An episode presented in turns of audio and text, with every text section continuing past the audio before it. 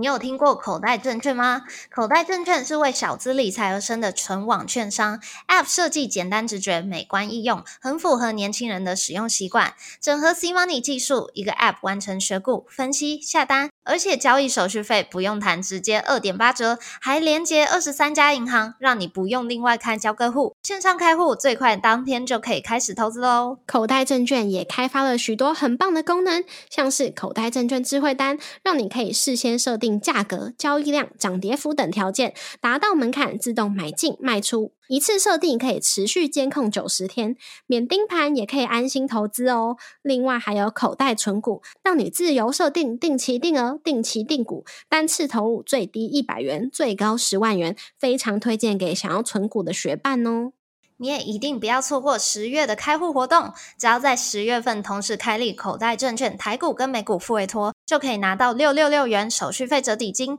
而且每月交易都会再送八十八元手续费折抵金哦。透过理财学办专属连接开户，还会再额外抽出两位学伴，多送你一六八元的手续费折抵金哦。我们的专属开户连接和口袋证券的更多介绍，都在节目资讯栏里喽。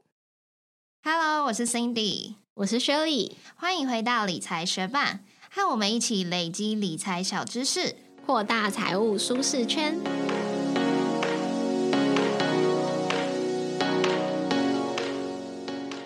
最近因为疫情趋缓，日币又下跌，所以就越来越多人开始去日本旅游，包括我自己也在去年时候去日本滑雪。那我最近也在 YouTube 上面看到蛮多影片是在介绍日本房地产的。因为在日本买房地产并没有资格限制，不需要是日本公民，也不需要有日本的居留权，身为外国人一样也可以在日本买房地产。而且看那些影片介绍之后，就发现说，其实日本的房地产并没有想象中的贵，甚至台币五百万也可以买到日本的房子。这也是为什么有许多人会想要在日本买房当投资，当个包租公啊、包租婆来收房租赚钱。而且前阵子日币的汇率走。低嘛，也让许多人对于在日本置产是更有兴趣的。那如果你也对于在日本拥有自己的一间房有兴趣的话，我们今天的这一集节目会来分享在日本买房有什么缺点跟优点。那有没有什么隐藏成本是需要在买房的时候特别注意的？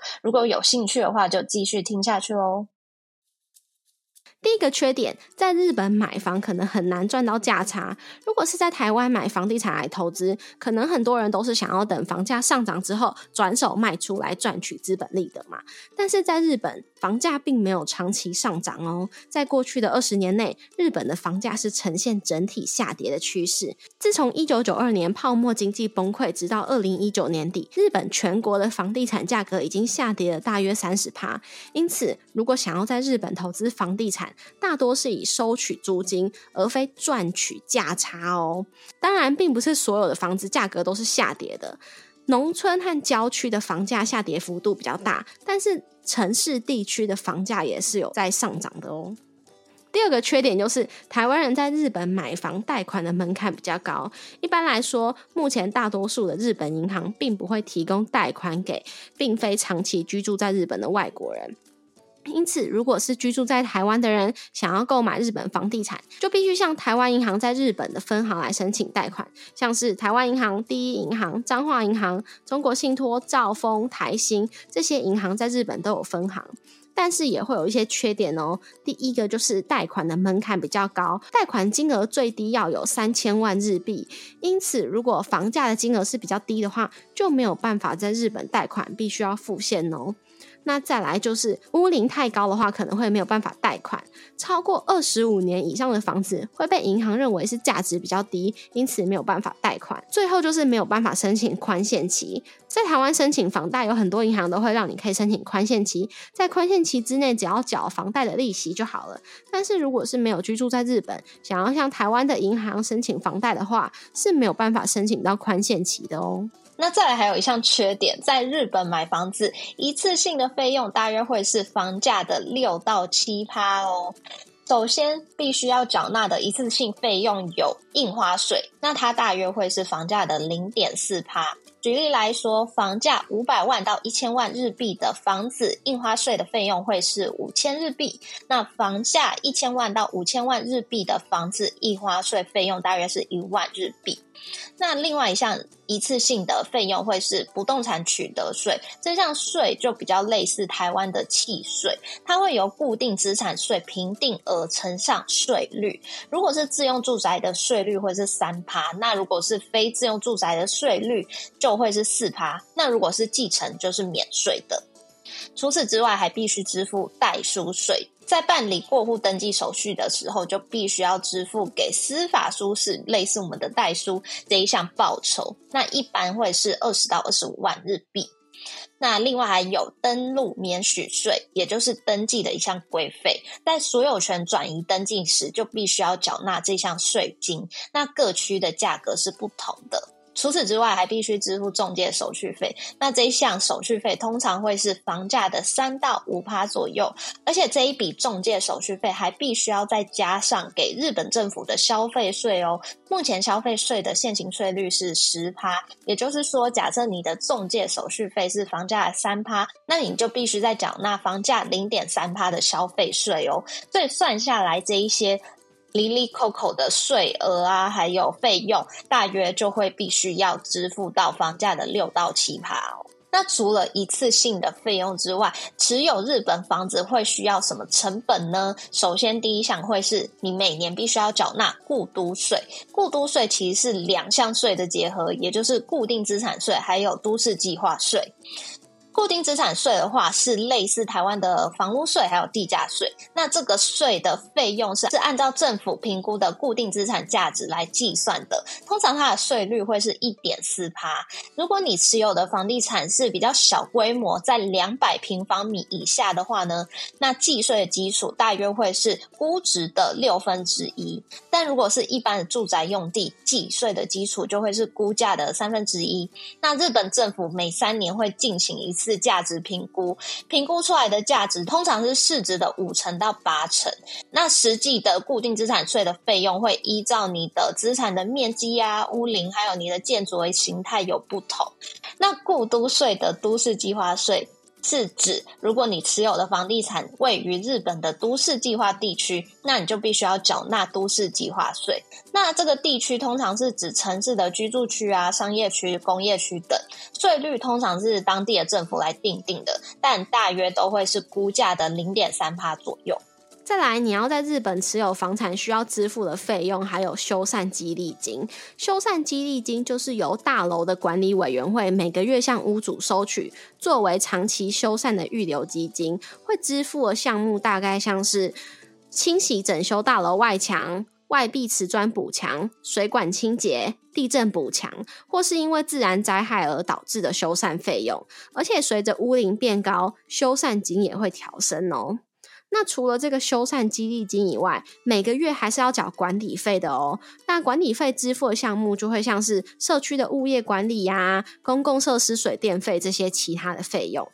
那如果你在日本购买房地产是作为出租使用的话，你就会有租金收入嘛。不过房东的租金收入也是要依法申报日本的所得税的哦。所得税的税率是从五趴起跳，最高四十趴。不过，如果你善用扣除额的话，将房屋的折旧啊、基本抵扣额、固都税这些费用都扣掉，就有机会可以不用缴纳日本的所得税哦。那如果你是想要居住在台湾，然后投资日本的房地产，你很有可能就会找当地的物业管理公司来帮忙处理房客啊、税务啊这些相关的事务，像是招募租客。以及租赁合约的签订和更新。租金收租、催缴、房屋修缮和设备维护、代缴税金这些事。那一般来说，在日本当地，房客招租的费用大约是一到两个月的房租，物业管理的相关费用大约是每个月租金的五趴，再加上消费税。那实际的收费会依照各公司的服务项目还有专业度不同而有差异。那如果把前面讲的零零总总的费用都扣掉，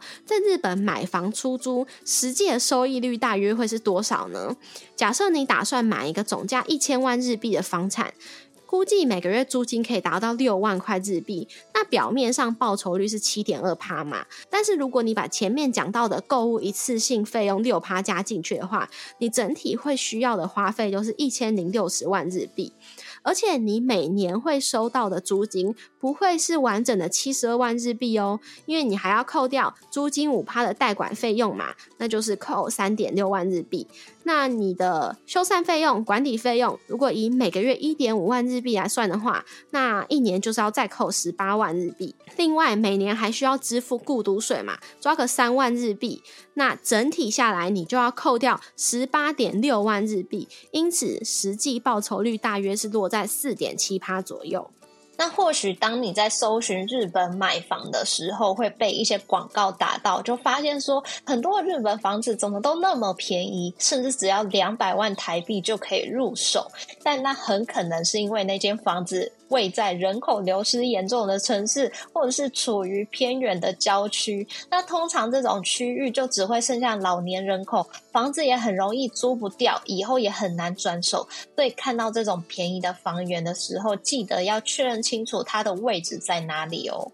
而且，如果是想透过出租日本房子来赚取租金收入的话，也要注意日本的租赁法规是非常的保护租客的。所以，如果身为房东的你，想要调整租金，你必须事先先跟租客达成协议，所以相对的租金是很不容易调升的哦。不过我们节目前面提到这么多日本买房的缺点，为什么在日本买房子还是很多人向往的事情呢？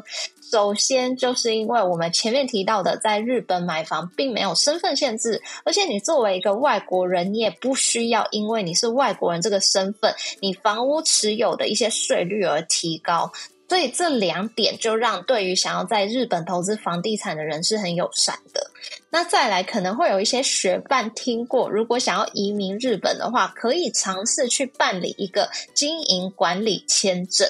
如果你是单纯买日本的房地产来收租的话，你没有符合这个经营管理的行为，所以就不符合办理经营管理签证的资格。可是，如果你可以把买来的房产改成民宿或是旅馆来经营，那么你就符合经营管理签证的办理资格喽。那或者是你有大笔的资金，可以持续的在日本进行不动产交易，大量的收租，相等于不动产公司这样子的商业模式，你也可以去办理。经营管理签证哦，那如果你是长期居住在日本，你也符合银行的贷款条件，那你也有机会会因为日本的低利率环境，享受到零点五趴到一趴的房贷利率，这一点也是很多人心动的原因哦。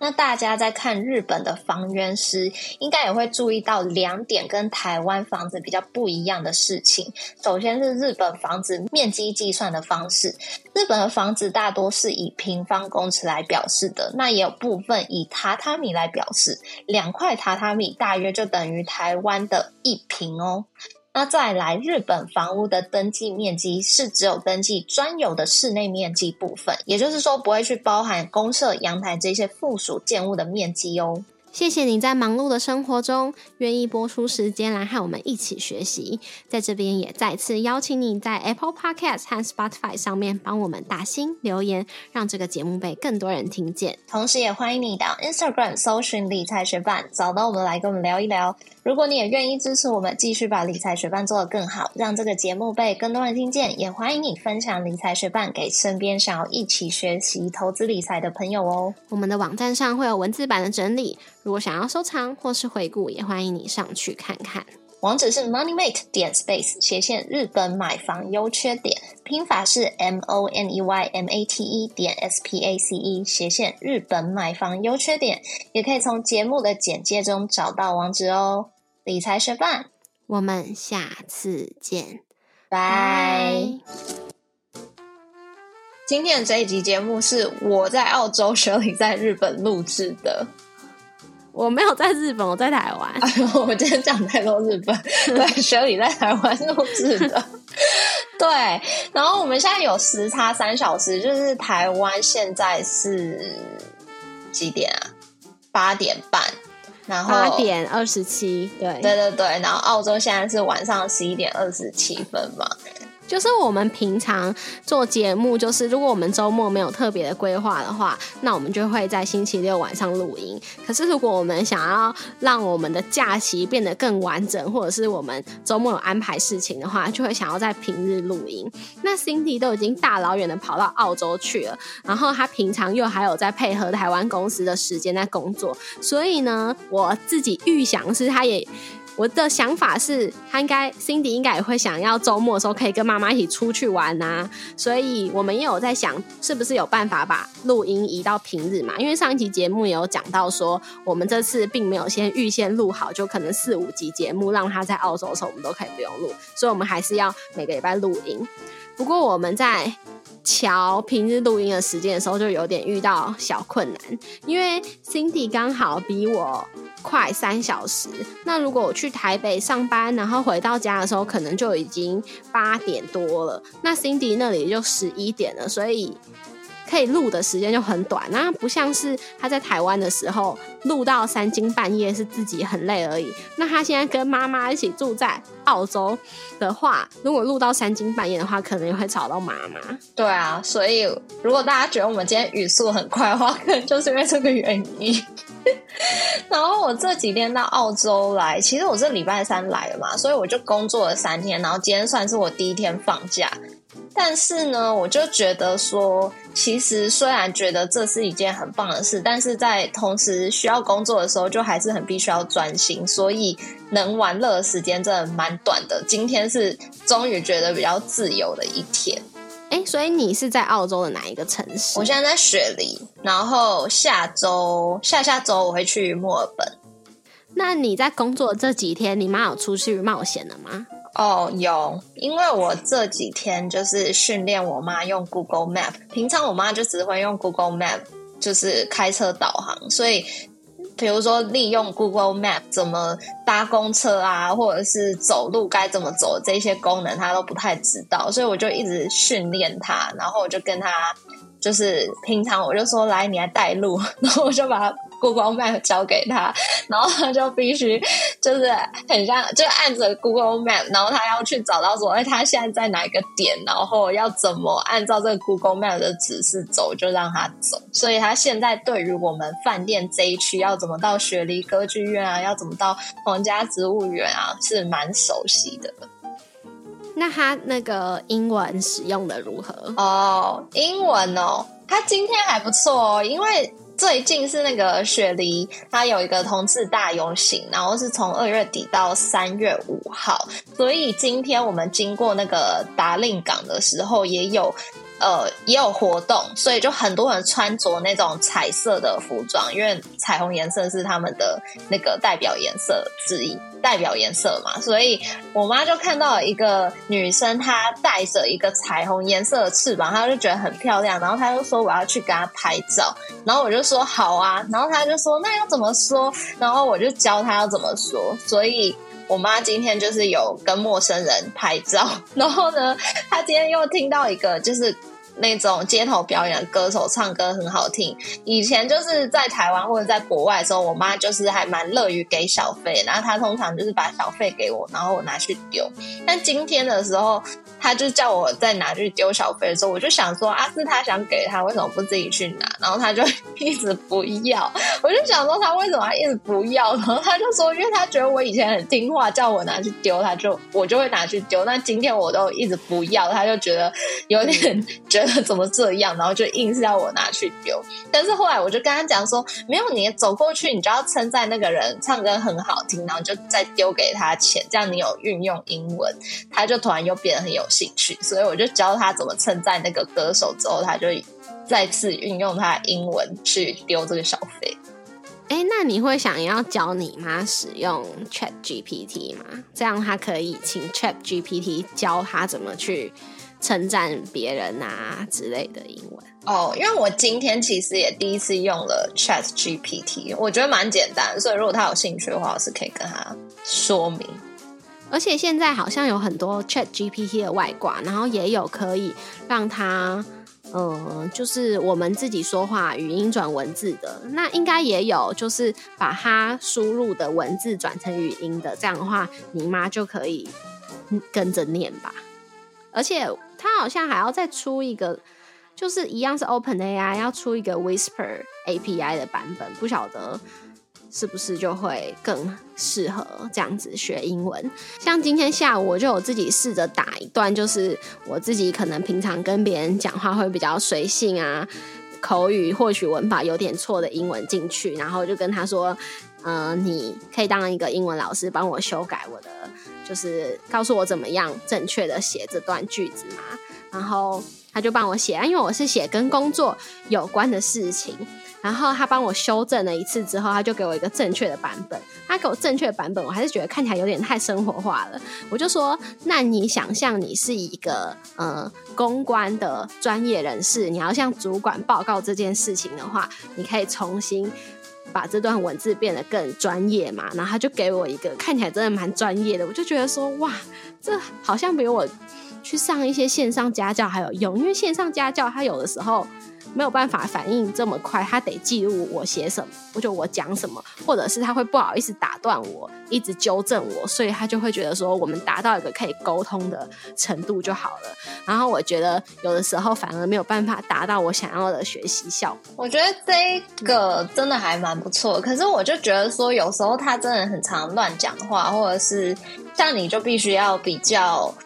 呃，三番两次告诉他你到底要什么，所以希望他以后会变得更好用。